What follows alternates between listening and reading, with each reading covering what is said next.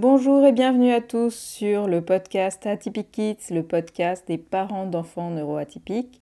Ça fait un moment que je n'avais pas créé d'épisode sur ce podcast. Mon agenda a été euh, très chargé et euh, j'ai mené de front d'autres projets.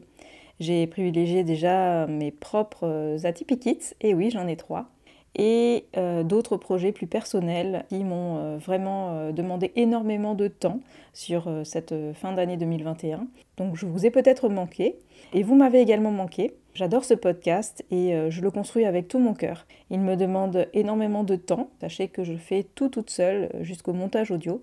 Donc voilà, je reviens cette année 2022 à mon rythme et en fonction aussi de ce que mon cœur me guide. Le sujet de cet épisode est la gestion des crises et des émotions chez nos atypiques. Pourquoi ce sujet? Tout d'abord parce que j'entends souvent les parents d'enfants atypiques qui se sentent impuissants, démunis face à l'émotivité ou l'ampleur des crises de leurs enfants. J'ai eu moi-même euh, à expérimenter ça à la fois euh, quand j'étais enfant avec mes parents, mais également euh, aujourd'hui que je suis maman. Et je me souviens, enfant, euh, quand j'étais débordée par mes émotions et que ma mère me disait euh, ne pleure pas, je ne comprenais pas pourquoi elle me demandait de ne pas exprimer mes émotions et j'ai fini un jour par lui dire écoute maman, euh, tant mieux si toi tu es forte et que tu ne pleures jamais. Moi je suis triste ou en colère et j'ai besoin de pleurer, j'ai besoin d'exprimer ça, alors laisse-moi pleurer. J'ai mis des années à comprendre pourquoi est-ce que c'était dérangeant pour les autres en fait de me voir pleurer ou juste de me laisser exprimer ses émotions. J'ai toujours su au fond de moi l'importance que ça avait d'exprimer ses émotions, hein, qu'elles soient de l'ordre de la colère, de la tristesse, de la frustration ou même de la joie, mais celle-là le dérange moins. Et aujourd'hui, à la maison, toute émotion est autorisée. Alors je ne vous cache pas hein, que parfois c'est l'explosion. Hein. Dans une famille euh, d'atypiques et d'hypersensibles, euh, ça peut être un certain cocktail euh, molotov d'émotions, mais pour autant, c'est pas grave. On apprend, on apprend tous ensemble à le gérer et euh, c'est également ce que j'ai envie de vous, euh, aider à pouvoir faire euh, de votre côté avec les quelques clés que je vais vous livrer au travers de ce podcast. Pour moi, tout ce qui ne s'exprime pas s'imprime à l'intérieur. Alors une émotion, comme je vais vous le détailler, a besoin de s'exprimer, car elle va toquer à la porte intérieure tant qu'on ne l'a pas reconnue, tant qu'on ne l'a pas entendue, tant qu'on n'a pas compris son message. Et oui, car une émotion apporte un message. Commençons par une petite définition. D'après le Larousse, une émotion serait une réaction affective transitoire d'assez grande intensité, habituellement provoquée par une stimulation venue de l'environnement. Ce qu'il faut savoir, c'est qu'il y a plusieurs disciplines, la philosophie, la biologie, l'éthologie, l'anthropologie, la psychologie, la sociologie, etc., qui s'intéressent aux émotions. Et chacune de ces disciplines présuppose une conception spécifique de la nature des émotions et en, a sa propre définition. Donc ce qu'il faut comprendre, c'est qu'il n'y a pas de consensus aujourd'hui sur la définition de ce qu'est une émotion. Étymologiquement, le mot émotion vient du mot émovere, qui veut dire se mettre en mouvement. Il est donc plus juste pour moi de parler de processus émotionnel. Pourquoi processus émotionnel? Tout d'abord, il va y avoir un événement, un stimulus interne ou externe. Cet événement va être évalué. Il y a une évaluation par le cerveau de l'événement. Et ensuite, ça va conduire à une réponse. Et la réponse va se faire à plusieurs niveaux, au niveau physiologique, au niveau cognitif et au niveau comportemental. C'est pour ça que face à un événement, on va avoir par exemple une réponse physiologique, on va ressentir quelque chose dans le corps, une réponse cognitive, on va penser quelque chose de cet événement, et une réponse comportementale, on va agir, par exemple fuir, se cacher, euh, pleurer, etc. Quel est le rôle des émotions? À quoi servent-elles? Les émotions servent à nous mettre en mouvement pour rétablir l'homéostasie, ça veut dire l'équilibre. Elles permettent d'évaluer l'environnement afin de répondre de manière adaptée.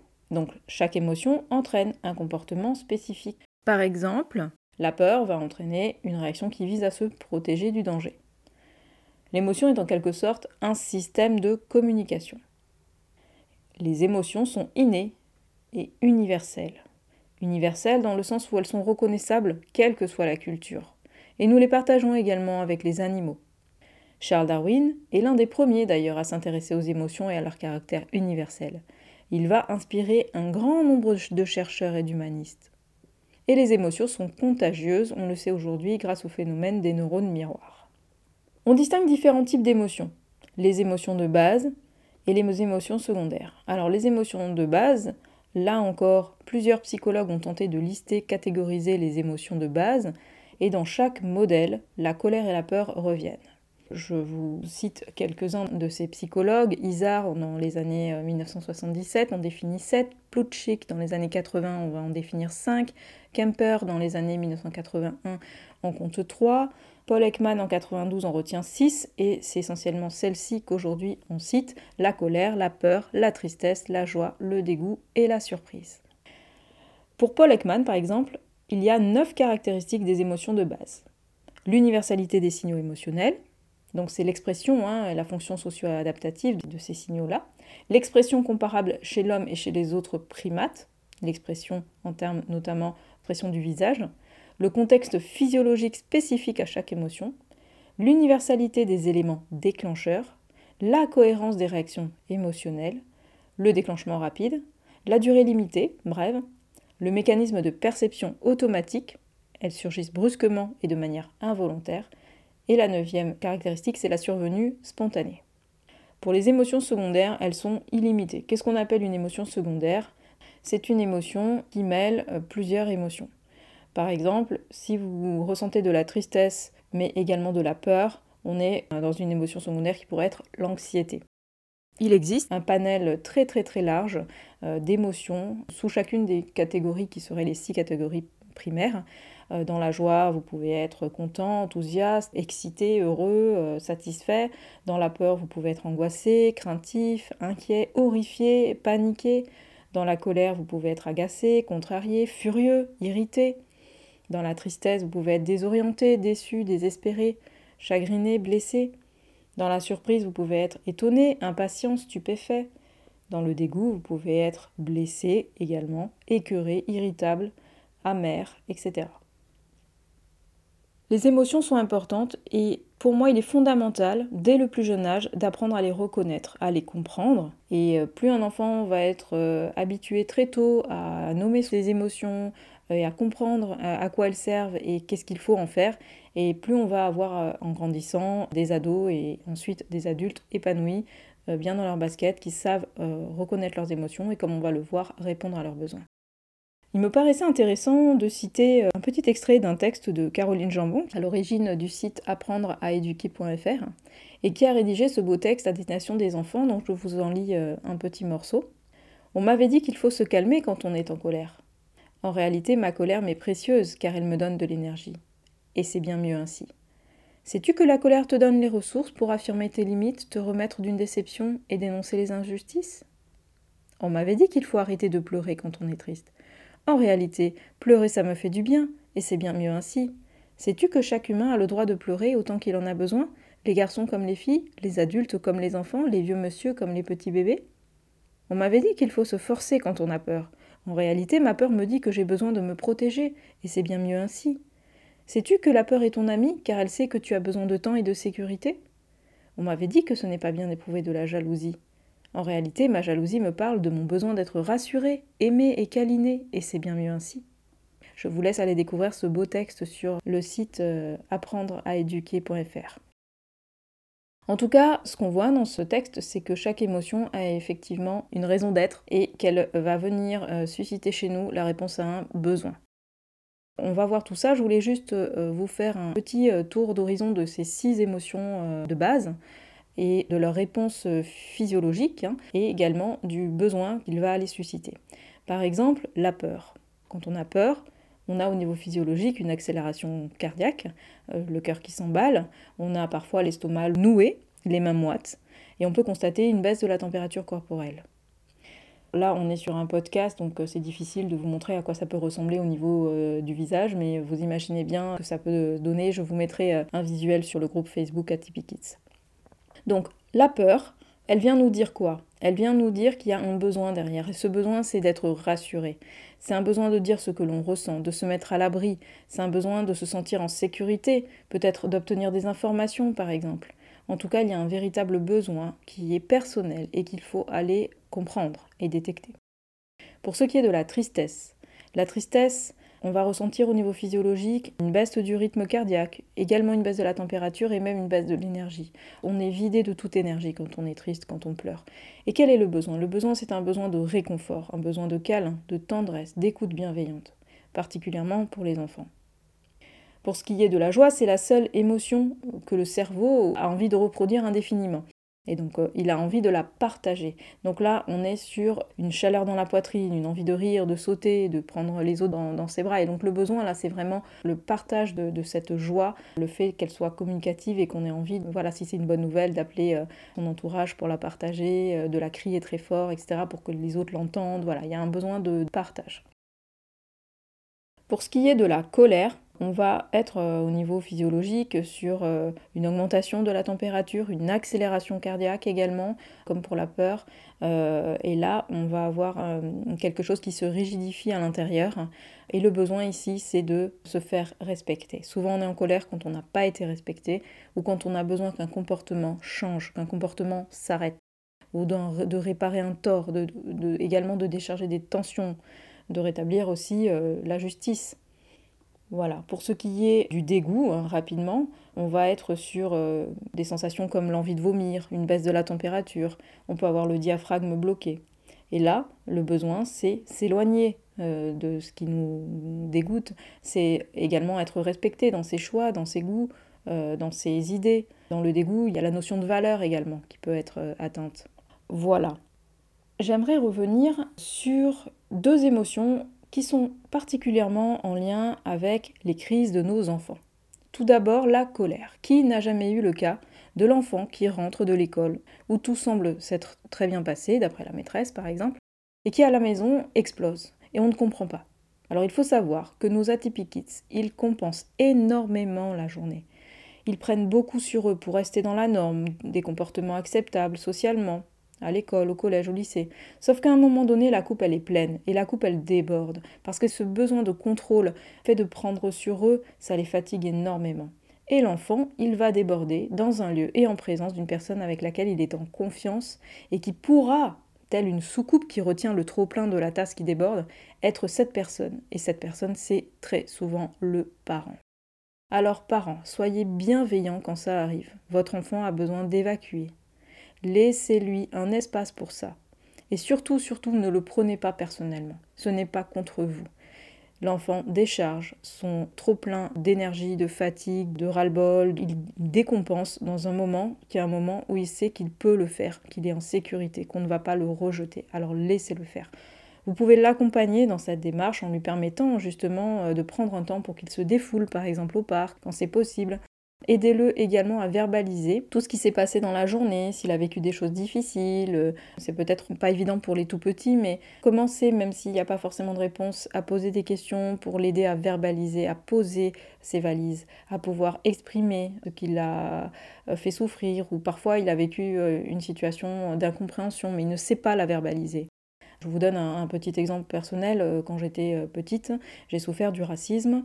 J'étais dans l'impossibilité d'exprimer ça à mes parents parce que je ne savais pas ce que je vivais en fait. Je ne savais pas ce que c'était que le racisme. Je ne comprenais pas le rejet des autres à mon égard. J'ai compris que bien plus tard qu'il s'agissait d'une question de couleur de peau, mais je ne comprenais pas. Donc c'était difficile pour moi de d'expliquer à mes parents ce qui se passait. Je ne savais pas l'exprimer puisque je ne savais pas de quoi il s'agissait. Par contre, j'aurais pu nommer ce que je ressentais à ce moment-là l'incompréhension, la tristesse, voire la sidération dans certains cas, si euh, j'avais eu euh, des parents qui avaient euh, eu ce conseil de tenter de faire parler les enfants sur ce qu'ils peuvent vivre dans la journée. Apprenez parents que la crise, c'est une réaction émotionnelle qui découle de la frustration d'un besoin chez l'enfant. Et cette frustration, elle va engendrer hein, chez l'enfant un stress pour lequel il a ensuite besoin de se décharger, d'où la crise. Donc ce que je vous explique quand je vous dis que ça leur demande énormément de prendre sur eux pendant la journée, c'est ce côté où justement ils peuvent vivre des situations de stress pour se contenir à l'école, euh, face à leurs camarades, dans la salle de classe, quand on est face à des enfants qui ont besoin de bouger énormément et qu'on leur demande toute la journée de rester assis, de ne pas bouger, euh, de ne pas parler aux voisins, de ne pas euh, manipuler leur stylo, etc. Ça génère chez eux un stress puisqu'ils ont besoin de le faire de manière naturelle et spontanée et physiologique et qu'ils en sont en Donc cette frustration, elle génère un stress pour l'organisme de ces enfants. Et cette frustration, elle a besoin de se décharger à un moment donné ou à un autre. Et parfois, ça arrive effectivement en rentrant à la maison, mais ça peut aussi arriver à l'école. Et ça peut aussi euh, être à rebours, un peu comme une cocotte minute qui au bout d'un moment est pleine et va exploser. Donc ça peut être aussi dans des moments où ils ne sont pas à l'école, le week-end ou euh, pendant les vacances, en tout cas au moment où le trop-plein est important. Donc là, il va être vraiment très important pour vous de comprendre quel est le besoin à l'origine de cette frustration pour, dans la mesure du possible, mettre fin à la crise. Quand je parle de besoin ici, j'entends un besoin euh, vital, primordial chez l'enfant, hein, et non pas un caprice évidemment. Hein. Vous le savez peut-être, je le dis euh, régulièrement, mais pour nos, enfants atypiques, sachez que ce qui est important euh, pour un enfant on va dire non atypique, est indispensable pour un enfant atypique. Ils sont beaucoup plus sensibles à leurs besoins. Donc vraiment, euh, ne prenez pas ça pour des caprices. Comprenez vraiment que quand ils ont besoin, par exemple, de calme et qu'ils sont dans un environnement extrêmement bruyant, comme la cantine ou la cour d'école, etc., ça peut être vraiment euh, une douleur pour eux de vivre ça. Et ils ont besoin en rentrant à la maison, que justement euh, ils puissent avoir un espace où ils puissent décharger ce stress et aller, j'ai envie de dire, répondre à ce besoin euh, qui serait, dans mon exemple, un besoin de calme, de retrait social, euh, de s'isoler dans leur bulle, etc. Donc là, je parlais de la crise qui était plutôt en lien avec la colère, quand ça explose, etc. Donc là, vraiment, soyez vigilants et essayez d'aller analyser ce qui pourrait être le besoin de votre enfant. Mais n'hésitez pas à lui demander également, même s'ils sont petits, de quoi as-tu besoin? S'ils ont du mal à répondre à la question, de quoi ils ont besoin, demandez-leur de quoi tu as envie. Parfois, en passant par l'envie, c'est plus simple. Et si encore c'est difficile, et qu'ils sont par exemple vraiment tristes ou qu'on est dans une émotion euh, plutôt en, lien avec euh, la tristesse, euh, vous pouvez aussi leur demander de quoi ils n'ont pas envie. Et à ce moment-là, vous allez remonter petit à petit à ce qu'ils ont envie et à leurs besoins. Donc il y a plusieurs façons d'aller chercher ce besoin chez l'enfant. En discipline positive, on a un outil, la grille euh, d'identification des besoins chez l'enfant, qui est vraiment très utile et qui permet aux parents de pouvoir analyser assez rapidement en fonction du comportement d'un enfant, parce que tout comportement euh, colérique ou, qui sort de l'ordinaire et même de, la norme parfois, veut dire quelque chose. Euh, vient chercher, au travers de ce mécanisme, j'ai expliqué, de la crise, donc de l'émotion, donc du besoin, etc., vient chercher quelque chose qu'il faut traiter, qu'il faut réparer, besoin auquel il faut répondre. Si je reviens maintenant à la peur, le message c'est je dois me mettre en protection. Mais parfois cette peur, elle est euh, fantasmée, euh, la plupart du temps d'ailleurs. Donc ce qui est important dans ces cas-là avec votre enfant, c'est d'aller creuser le fondement de cette peur. Est-ce que c'est une peur réelle? Est-ce que c'est une peur fantasmée? Et il faut la détricoter pour aller chercher quel est son besoin. Bien sûr que le besoin est d'être rassuré, de protéger, mais si on veut que cette peur elle soit traitée et que l'enfant n'ait plus peur. Par exemple, un enfant qui a peur du noir, euh, qui est dans une phase où il euh, fait des cauchemars, etc. C'est vraiment d'aller euh, décortiquer avec lui qu'est-ce qui lui fait peur, de quoi il a peur, et comment est-ce qu'il pourrait être rassuré, qu'est-ce qui le rassurait, qu'est-ce qui lui donnerait ce sentiment d'être protégé, etc. Donc là encore, on voit bien qu'une fois que le besoin on y a répondu, en général, l'émotion en lien avec cette demande, elle disparaît d'elle-même. Un tout petit focus sur la tristesse. Le message de, la tristesse, l'émotion de tristesse, c'est euh, il faut laisser place au renouveau, il faut faire son deuil, il faut accepter ce moment de passage d'un état à un autre. Donc il est pour moi inutile de dire à un enfant qui est triste ne pleure pas. Dites-lui au contraire c'est normal de pleurer. Parce que pleurer c'est une façon d'accepter que la situation ne sera plus la même. C'est une façon de permettre petit à petit de passer à autre chose. Alors donnez-leur la permission de pleurer à vos enfants. Même s'ils sont jeunes, que ce soit des filles, des garçons, et même si vous, on ne vous a pas donné plus jeune cette permission de pleurer.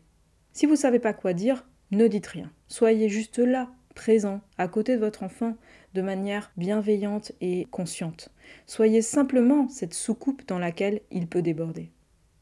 Un enfant qui pleure, fille ou garçon, n'est pas un enfant faible et ne deviendra pas un enfant pleurnichard. C'est juste un enfant à qui on apprend à reconnaître, à vivre, à exprimer et comprendre ses émotions. Rappelez-vous de ceci. Tout ce qui ne s'exprime pas s'imprime. Une émotion est faite pour s'exprimer. Elle va toquer à la porte jusqu'à ce qu'on la regarde, jusqu'à ce qu'on la reconnaisse, qu'on comprenne son message. Sinon, elle peut causer des dégâts à l'intérieur. Mon conseil, parents, prenez toujours un temps le soir, par exemple avant le coucher, pour laisser la parole à votre enfant pour qu'il puisse déposer ses émotions de la journée. Quel que soit le type d'émotion, et même quand on a l'impression qu'il n'y en a pas eu spécialement, c'est pas grave, il faut qu'il ait un temps pour pouvoir déposer ça avant de s'endormir et pouvoir justement s'endormir plus facilement. Ce que j'ai constaté avec mes propres enfants, c'est que quand il y a des difficultés d'endormissement, c'est que souvent il y a une émotion euh, qui n'a pas été déposée, il y a un besoin auquel on n'a pas répondu. Et le fait de laisser l'enfant s'exprimer, de lui dire je sens que quelque chose te tracasse, qu'est-ce que tu as vécu aujourd'hui euh, Et quand il va raconter une situation, c'est de dire qu'est-ce que tu as ressenti, le pousser à exprimer l'émotion qu'il y a derrière pour vous comprendre aussi de quoi il s'agit et de quoi a besoin votre enfant. Et ensuite, petit à petit, plus il va grandir, euh, plus il sera en âge d'exprimer avec plus de détails ce qu'il vit, et c'est de pousser à ce que justement il exprime l'émotion la plus euh, fine possible. Encore une fois, retenez que la clé de tout, c'est le besoin. Et vous, parents, vous devez être modélisants dans la gestion de vos émotions. Parce que les enfants, on le sait, ils apprennent en nous observant. Et attention, un modèle, ce n'est pas un parent parfait. C'est un parent qui fait de son mieux et qui justement reconnaît, explique et autorise l'erreur pour lui-même et pour les autres, donc pour son enfant.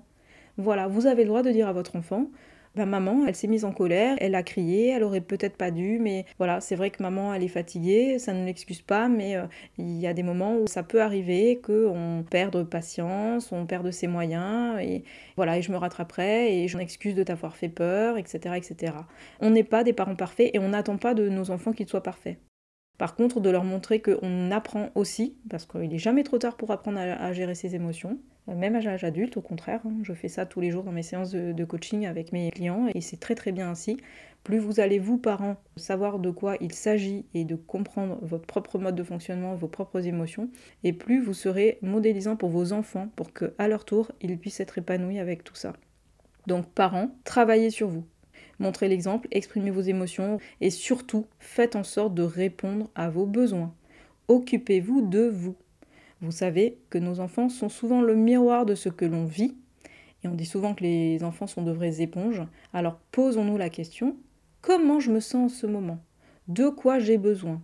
Mais surtout, je fais en sorte de répondre à mes besoins. Si je sais mon besoin mais que je n'y réponds pas, je ne vais pas aller travailler l'émotion qu'il y a derrière. Et donc si j'ai besoin de me reposer parce que je suis extrêmement fatiguée et que je me mets en colère pour un oui ou pour un non, si je ne vais pas répondre à ce besoin de me reposer, de retrouver du calme, je vais continuer à être dans cette émotion de, colère, etc. Donc c'est très important de faire rentrer un certain nombre de routines, euh, nous parents, mais également pour nos enfants, comme un peu une, sorte d'hygiène de vie, de répondre à nos besoins régulièrement. Si je suis extrêmement fatiguée, comme dans mon exemple, et que je ne prends pas forcément une semaine de vacances, c'est pas grave. Par contre, je peux prendre un temps de retrait, un quart d'heure, avant de me mettre à faire les devoirs avec les enfants, avant de me mettre dans la cuisine pour préparer le repas du soir, je prends un quart d'heure pour moi et soit je me repose dans le calme, dans le silence, si c'est ce dont j'ai besoin, m'isoler, euh, sortir dehors, euh, promener le chien, euh, peu importe, ou passer un coup de fil à une amie, voilà, peu importe. J'ai besoin de me reposer, j'ai besoin d'un temps de retrait pour récupérer un peu d'énergie, un peu de ressources, avant de me consacrer de nouveau à mes obligations familiales, personnelles, professionnelles. Donc c'est vraiment important de faire rentrer un certain nombre de routines dans notre euh, quotidien. Et en lien avec euh, les émotions, je peux vous euh, proposer quelque chose de tout bête qui sont les magnettes. Vous achetez des magnettes avec des petits smileys, par exemple, qui représentent les différentes émotions, la colère, la tristesse, ou des mots, hein. ça peut être aussi des mots. Vous pouvez aussi les fabriquer ensemble avec vos enfants et ça rendra le jeu encore plus sympa. Et le matin ou à n'importe quel moment de la journée, euh, chacun euh, peut aller choisir un magnète et euh, vous pouvez également fabriquer un tableau avec vos noms à chacun dans la famille et puis mettre à côté le magnète sur le frigo qui correspond à l'émotion dans laquelle vous êtes. Je me lève le matin, je suis de bonne humeur, je vais prendre un magnète heureux je reviens de l'école et je suis vraiment contrariée parce que j'ai une mauvaise note, je suis en colère, ben je vais prendre le magnète de la colère. Ça peut être intéressant parce que pour les enfants qui ont du mal à verbaliser, qui ont du mal à, exprimer, ben, le fait d'aller positionner le magnète de la colère, ben, on sait euh, tous euh, que euh, tel enfant est en colère. Et peut-être que s'il s'isole, ben, on se dira, ben voilà, il faut qu'il gère sa colère, peut-être je peux l'aider, je peux l'accompagner. Et les frères et sœurs sauront aussi qu'il faut peut-être le laisser tranquille parce qu'il est en colère, etc. Donc ça peut avoir plein d'applications différentes et, et très intéressantes et très instructives au sein de la famille. Là, je parlais des manettes sur le frigo, mais c'est la même chose avec un tableau et on dessine euh, l'émotion ou on l'écrit. Euh, il y a plein de façons de penser à ça. Vous pouvez le réinventer euh, dans tous les sens, en fonction aussi des habitudes que vous avez vous au sein de votre famille, parce que encore une fois, ce sont que des conseils à appliquer et à personnaliser en fonction de votre situation, de votre famille, de vos habitudes, de la sensibilité de vos enfants et surtout de l'âge de vos enfants. Voilà. Maintenant que vous avez compris ce que c'est une émotion, à quoi elle sert et euh, comment est-ce qu'on va aller euh, déterminer le message caché qu'elle a à nous délivrer, partez à la découverte de vos émotions et de celles de vos Atypic Et surtout, venez partager dans le groupe Facebook Atypic vos expériences, euh, vos conseils, vos idées et vos témoignages. À très bientôt.